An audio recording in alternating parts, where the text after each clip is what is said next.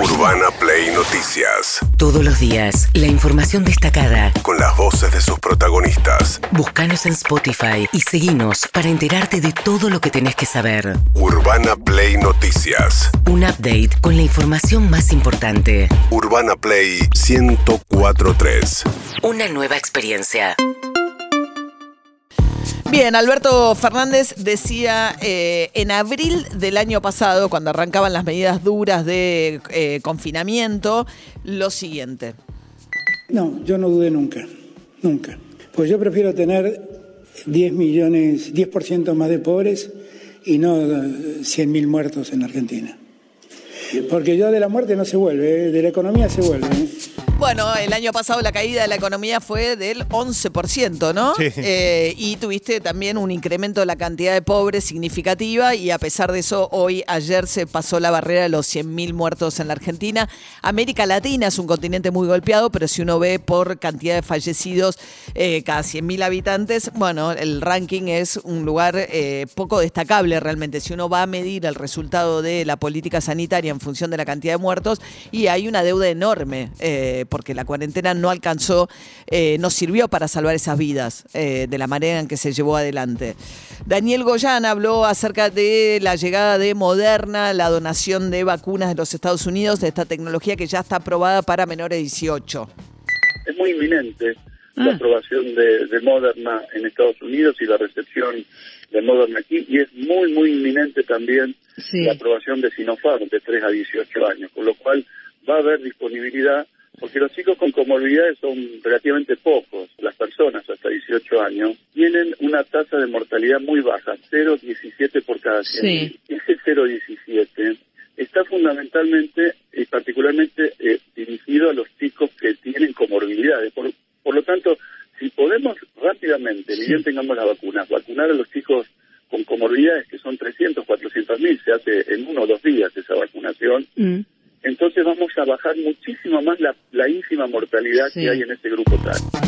Bien, es lo que está esperando el gobierno traer esas vacunas de Estados Unidos durante el fin de semana. Mientras tanto, eh, siguen las críticas por el cierre de fronteras, aunque hay un sector, y un poco Jorge Aliaga, con quien hablábamos recién, lo representa, también que le reclaman al gobierno que sea todo lo estricto que necesite ser, sobre todo con el ingreso de personas por eh, frontera, porque puede ser el ingreso de la variante Delta que empieza a circular comunitariamente. Ya se detectaron nueve casos de los viajeros.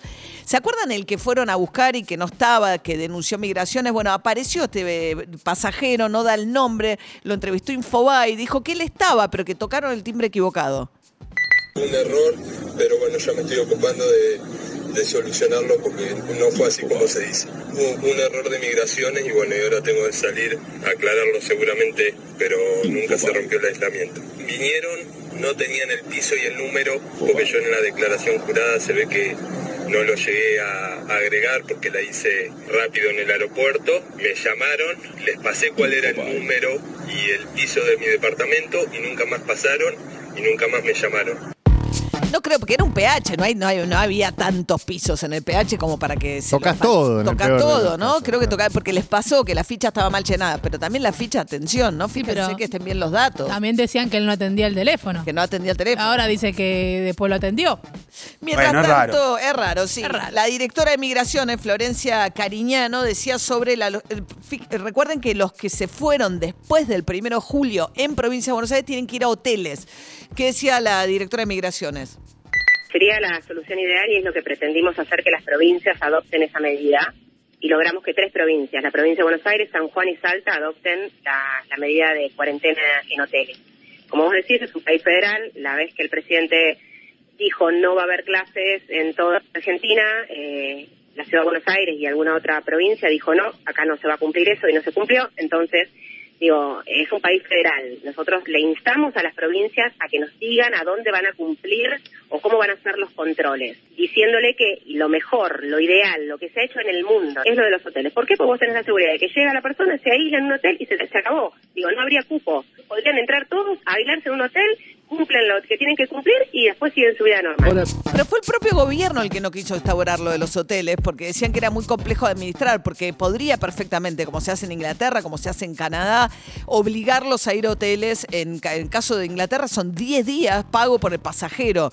Lo que pasa es que el gobierno no quiso organizar eso. Pareciera echarle la culpa a Cariñano en esto a la reta, porque no hay hoteles en la ciudad de Buenos Aires que a los que los manden. Mientras tanto, eh, em, hay un tratamiento especial, dijeron en el gobierno, para el senador del PRO, Esteban Bullrich. Tiene una enfermedad degenerativa muy complicada, está en Estados Unidos con su familia, se le postergó el vuelo. Paola Tamburelli, la titular de la Administración Nacional de Aviación Civil, decía. Estamos todo el gobierno ayudando para su regreso. Logramos adelantar la fecha que ellos tenían para regresar, que era el día 22. Eh, lo están haciendo antes. Eh, con lo cual es un tema que ya está encaminado. Hay casos especiales como el de Esteban o, como el de, otras personas que pueden estar con alguna situación de salud o, una necesidad de, tipo humanitaria para regresar, siempre están las embajadas, siempre están los consulados dispuestos a, colaborar eh, dentro del sistema para tratar de facilitar su regreso. Por supuesto, estamos todos a, disposición para ayudar.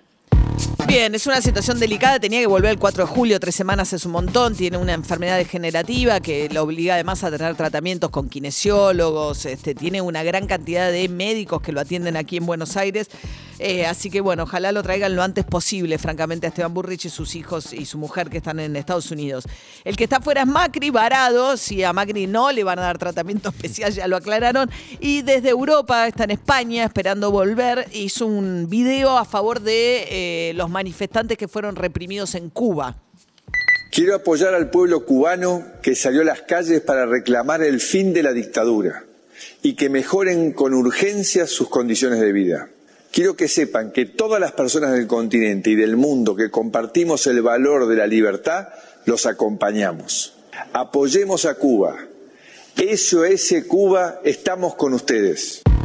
SOS Cuba, estamos con ustedes. Hay una, una detención masiva de, sobre todo, jóvenes artistas que protagonizaron las protestas más fuertes que haya habido en Cuba desde mediados de la década del 90, que fue el periodo especial, una situación de una crisis económica muy grande. Y Cuba está sin ya ninguno, digamos, muerto Fidel Castro, Raúl Castro fuera del gobierno eh, y muy golpeado por la crisis también de la pandemia, porque afectó muchísimo el, el turismo, que es una de las fuentes más importantes de divisas, y también, por supuesto, bloqueo de los Estados Unidos eh, que, eh, reforzado durante el gobierno de Donald Trump y Joe Biden mantuvo el bloqueo tal como lo dejó eh, Trump. El, el, bloqueo fue de lo único que habló Alberto Fernández, dijo no sé lo que pasa en Cuba, no dijo absolutamente nada, una situación, están en arresto domiciliario, arbitrariedades por doquier respecto de censurar todo tipo de expresión de disidencia en Cuba. Alberto Fernández no dijo ni mu. Urbana Play. Noticias.